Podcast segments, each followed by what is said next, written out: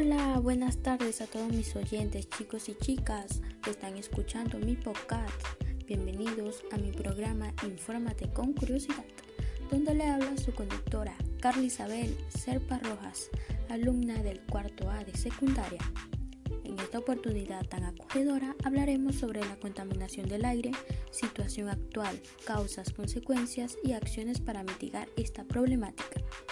Nos informaremos a partir de los cursos Educación Física, Ciencias Sociales, Desarrollo Personal, Ciudadanía y Cívica, Ciencia y Tecnología, Matemáticas y Educación para el Trabajo, tomando la información más relevante de cada uno y también las recomendaciones. Ok chicos, sin más nada que aportar, apuntemos las ideas más relevantes en el proceso de aprendizaje. Empecemos. Según Ciencia y Tecnología, la contaminación del aire se entiende como la alteración de la atmósfera terrestre por la presencia de gases tóxicos, entre ellos los óxidos de azufre, carbono, nitrógeno, ozono, también por partículas sólidas o líquidas suspendidas en proporciones distintas a la naturaleza, producidas por contaminantes primarios y de estas secundarios. Voy a nombrar en orden para que puedan identificarlas mejor. En contaminantes primarios se encuentran fuentes naturales, viento, volcanes, incendios, agricultura. Fuentes fijas, industrias, ciudades y hogares. Fuentes móviles, tráfico, pesca, aviones. Contaminantes secundarios se encuentra la reacción de los contaminantes primarios deteriorando la capa de ozono por contaminantes conocidos como los fluorofluorocarburos. Chicos, si se dan de cuenta, son las acciones que hacemos nosotros, los actores sociales, en nuestro ambiente.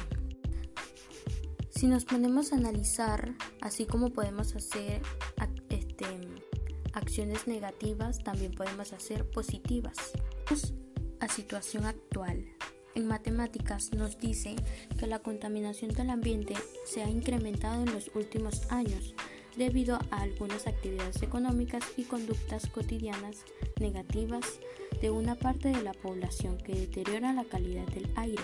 En un gráfico, reporte de calidad del aire 2019 en Sudamérica y Caribe, Perú con un 23,3% y Chile con un 22,6% son los más contaminados en un rango de color amarillo moderado. Bien, en otro gráfico nos destaca la comparación del tamaño de las partículas de las fuentes contaminantes en el ambiente ya nombradas. Partícula 1. PM10 son partículas de menos de 10 micrómetros de diámetro. Pueden inhalarse y alojarse en nuestro sistema respiratorio. 2.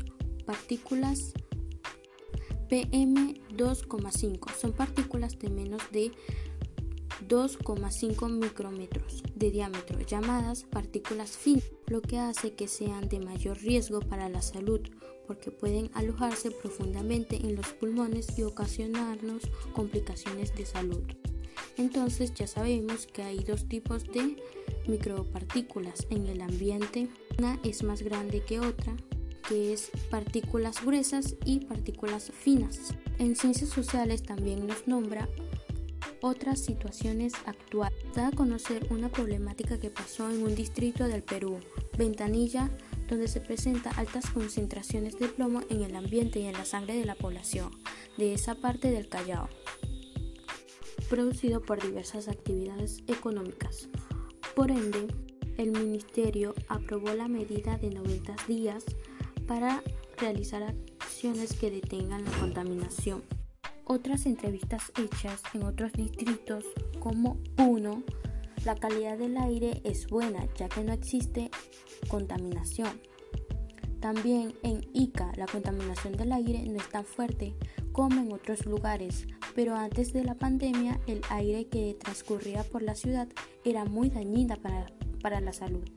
También está San Martín, el aire no, está tan contaminado porque no hay mucha quema de basura como había antes. Ok chicos, ahora pasemos a la parte más importante de este podcast, que son las consecuencias que tiene la contaminación. Ok, la contaminación del aire afecta la convivencia armoniosa del ser humano con la naturaleza. afecta al ser humano por diversas enfermedades hasta provocándole la muerte de personas cada año. De un 100%, un 18% es de muertes de accidentes cerebrovasculares, un 27% de cardiopatías inquisímicas, un 20% por el cáncer de pulmón y un 27% de neumonía. Según matemáticas, efecto en el ambiente. Hay muchos efectos que afectan en el ambiente, pero en esta oportunidad solamente le nombraré el más importante, que es el efecto invernadero, que consiste en que los gases contaminantes permiten el paso de los rayos solares que indican a la Tierra. El resultado es un aumento de temperatura en el ambiente, afectando también, también en la salud de las personas. Según CT también nos brindó esa información. Ahora estemos atentos porque vienen las recomendaciones o acciones para superar las, los problemas de salud a causa de la contaminación. En educación física nos propone promover los tipos de actividad física por medio de actividades como la bicicleta, caminar o ir en transporte público. Ayuda a disminuir el uso de vehículos particular contaminantes. En mi caso, yo escogí un tipo de actividad física para cuidar el ambiente y mi salud. Es caminar. Es una actividad aeróbica se utiliza los grandes músculos del cuerpo con movimiento rítmico y repitente o repetitivos.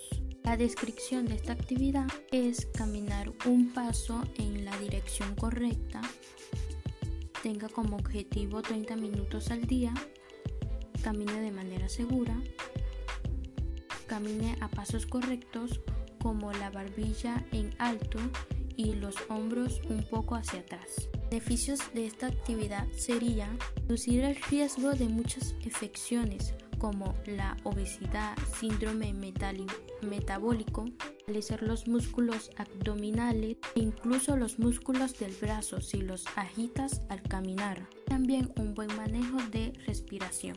Sí, ayudando en el ambiente a disminuir la contaminación de nuestro aire. En educación para el trabajo nos propone realizar diversos objetos con material amigable como el cartón, el plástico, etc. para protegernos de los rayos ultravioletas al exponernos al sol o el ambiente. Donde escogí hacer unos lentes solares a base de cartón, donde evalué mi producto en cuatro fases que fue formulamos, definimos, ideamos y prototipamos. Ok chicos, les sugiero que si quieren hacer un producto para cuidarse, para cuidar su salud, usen Design Thinking. Design Thinking. Ok, en desarrollo personal, ciudadanía y cívica, nos usar las tres R's, reducir, reciclar, utilizar los materiales que nos puede proveer los productos de consumo en el hogar como el cartón y plástico. Planificación y cuidado de plantas, árboles, etc. para la purificación de un mejor aire. Usar transporte público o comparte, compartir coche. Muévete en bicicleta o simplemente camina.